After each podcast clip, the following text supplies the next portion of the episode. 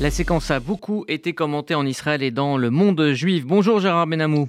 Bonjour Rudy, bonjour à tous. Vous êtes notre correspondant euh, permanent en Israël. Une journaliste de la BBC a voulu faire dire à Naftali Bennett euh, qu'Israël tuait euh, des enfants à Jenin.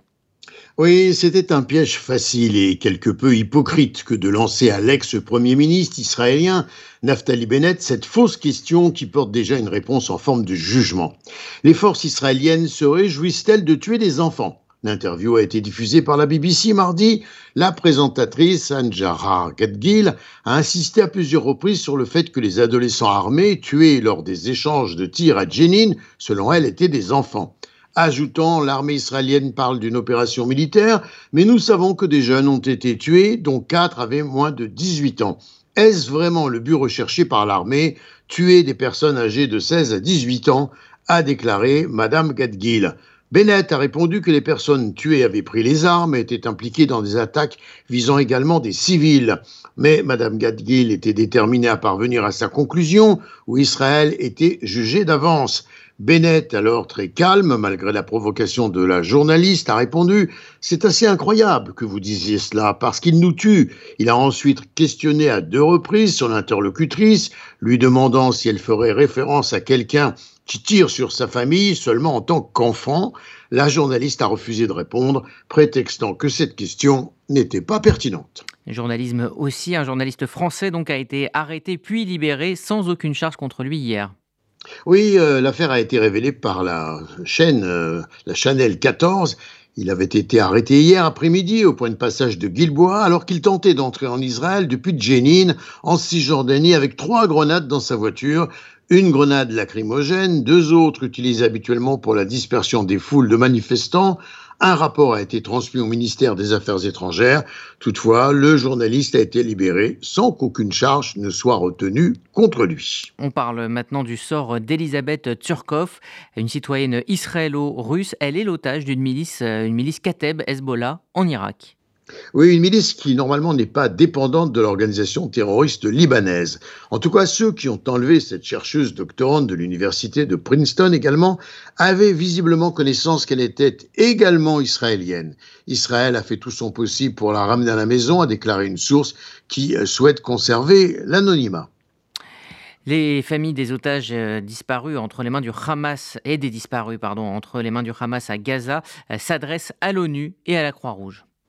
Ces familles ont décidé de s'unir. En fait, les familles de deux Israéliens détenus à Gaza depuis 2014-2015 et celles de deux soldats également israéliens tués dans l'enclave palestinienne sont pour la première fois venus ensemble hier à Genève réclamer l'aide de l'ONU et du Comité international de la Croix-Rouge. Le ministre israélien de la Justice, euh, Yariv Levin, euh, accélère dans la refonte du système judiciaire. Il a dénoncé euh, pour la remplacer la procédure de nomination des juges en Israël. Oui, en affirmant c'est un processus absurde et biaisé, il entend que la coalition restructure le panel et son mode de fonctionnement, il est déterminé à modifier la constitution de ce comité de manière à ce que les politiques en aient le total contrôle, son plan vise à limiter le pouvoir du système de la justice face à la puissance des politiques, et à la tribune de la Knesset, le ministre de la Justice a déclaré également que la composition actuelle entérine les intérêts des libéraux sans refléter l'orientation politique du gouvernement.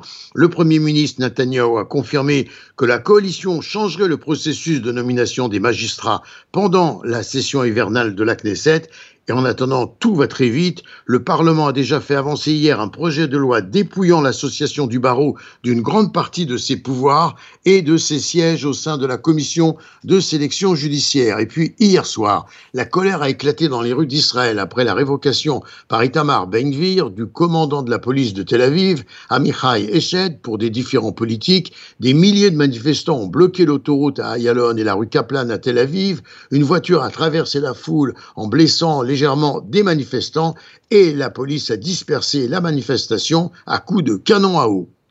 Et puis on parle de diplomatie avec le ministre israélien des Affaires étrangères, Eli Cohen, qui est en Grèce aujourd'hui.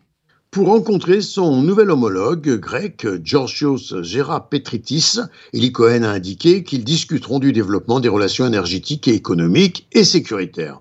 Et puis enfin, on va euh, parler euh, du tramway de Tel Aviv avec euh, cette ligne violette qui va relier la partie est du Grand Tel Aviv au centre-ville. Oui, on n'y croyait plus, il faut dire la vérité.